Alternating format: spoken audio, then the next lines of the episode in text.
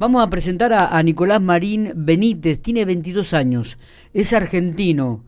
Realizó fotos submarinas, eh, bajó creo que a 10 o a 14 metros de profundidad en el mar del Caribe. Dos fotos de él están dentro de las mejores 25 del mundo. Participaron fotógrafos en un concurso de todo el planeta y dos fotos de él quedaron eh, seleccionadas entre las 25 mejores. Es un placer hablar con él, tiene 22 años, es un joven argentino.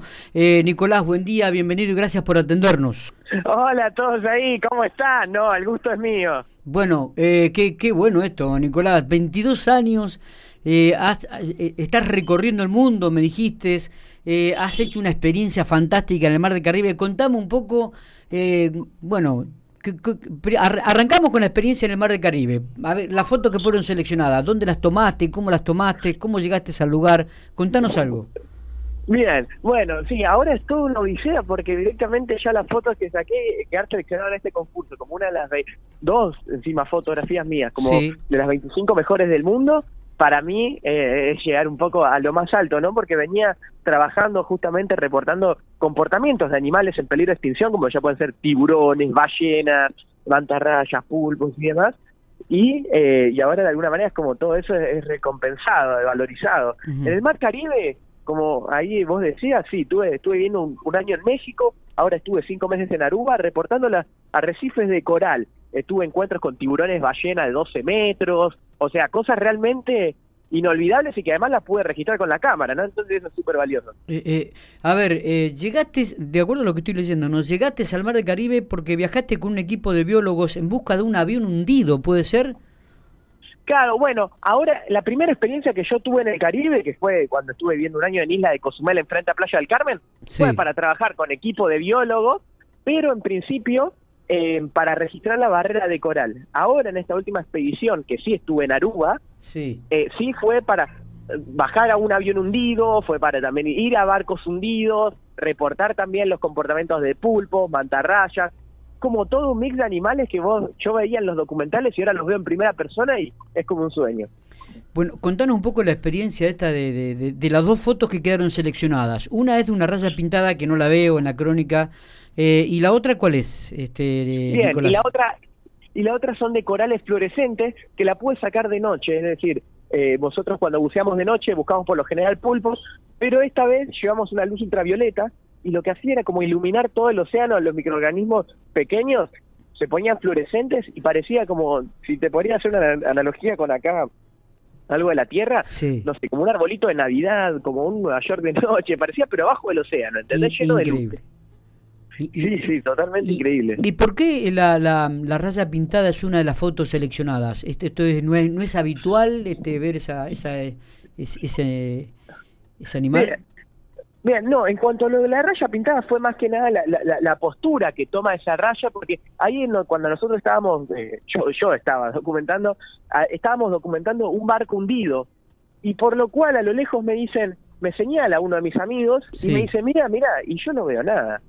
Y me acerco, me acerco un poco más y, y ahí es donde me dice, no, mira lo que hay, tipo, obviamente con señas. Y ahí fue cuando después pude sacar la fotografía y, y bueno, y ahí después, curiosamente cuando me puse a editarla, después vi ese resultado y me y la, la pude poner en el concurso. Eh, Nicolás, sos muy joven, tenés 22 años. ¿Desde cuándo estás dentro de la fotografía? Y me imagino que los equipos que tenés son muy costosos. ¿Quién te introdujo en esto? ¿Cómo, cómo pudiste llegar a esto?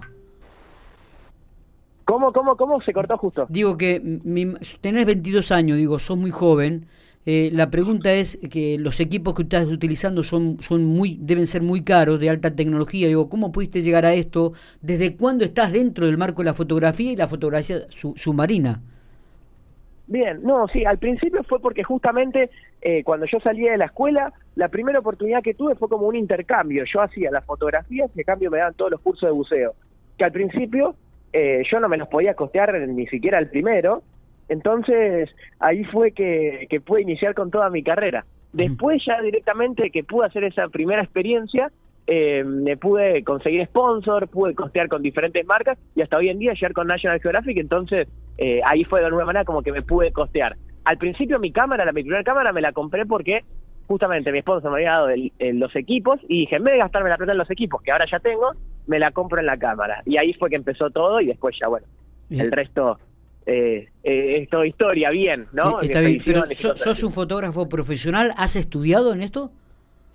Estudié fotografía, fue así, porque yo no quería estudiar en la universidad, entonces estudié concursos, certificados, y hice como más de 30, de todo tipo, de todas cosas, entre ellos también fotografía, cine y estas cosas, y bueno, y ahí fue, pero la carrera en sí no, porque yo quería estudiar biología, quería estudiar fotografía, quería estudiar periodismo, quería estudiar bastantes cosas y ya directamente me iba a comer 12 años y no, no había empezado a hacer nada. Está bien. Eh, Nicolás, eh, ¿qué es lo que, te ha sorprendido en, eh, en este trabajo al momento? Bien, lo que más me sorprendió por ahora, yo creo que es desde la experiencia de lo visual, el tiburón ballena, desde lo que son desde la inmensidad del océano, ¿no? Claro. Pero después también desde el lado de las problemáticas, también ahora la última expedición que pudimos hacer con Enrique Piñero de documentar la pesca ilegal en Senegal. Eh, entonces es como que hay de los dos lados, desde lo que es la problemática y de lo que es la belleza del océano, ¿no? Eh, me imagino que en esta profesión se requiere un poco de astucia, de, de, un poco de caradurez, de un poco de, de ser atrevido, digo, pero también de, de, observar, de ser precavido, de, de, ver cada, de estudiar cada uno de los lugares, de escuchar mucho, me da la sensación, ¿no, Nico? Sí, bueno, al principio fue todo eso, como decía, un poco de caradurismo, porque, bueno, yo había estudiado todo, pero tenía 18 años recién. Claro. Y bueno, después, por suerte, la organización de buceo y restauración de corales confió en mí por las ganas que tenía. Tenía experiencia, pero muy poca, porque recién terminaba la escuela y había eh, hecho algunos cursos y trabajaba en agencias pero, mm, pero sí, ahí fue que la primera vez que pude mandar, en la entrevista como les expliqué mis muchas ganas, quedé y después directamente ya fue una cuestión porque tampoco de mi familia no había nadie que hubiera hecho esto, entonces tampoco tenía como una ventana a poder hacerlo, ¿no? Claro. Eh, entonces ahí yo siento como que un poco era lo que estaba viendo en la tele de chico, cuando tenía 7, 8 años en National Geographic, de repente pasar, dar un, escalón, un paso y traspasar la pantalla y vivirlo en primera persona. Me, imagino, y además este convivir a metros con un tiburón, porque tengo la foto ahí que estás a cuánto del tiburón, dos o tres metros. Sí, sí, sí, dos menos. Si estirabas el brazo, lo voy a tocar seguro. Qué bárbaro esto, qué sensación, ¿no? Sí, en cuanto a lo que eso sí, porque es la inmensidad, ¿no? Un animal de 12 metros, vamos a hacer una comparación, puede ser un edificio de cuatro pisos más o menos. Claro. Eh, es realmente gigante, ¿no? Y abajo del océano, frente a capaz, si sos alto un metro setenta, me mide una persona, un metro ochenta en promedio, bueno, directamente es, te, es, inmenso. duplica tamaño. ¿Qué, ¿qué, significa para vos este, este, este, bueno, estar en esta final entre las 25 mejores fotos del mundo donde han participado fotógrafos de todo el planeta, digo, y, qué premio te puede llegar a, tocar y, e, en este certamen?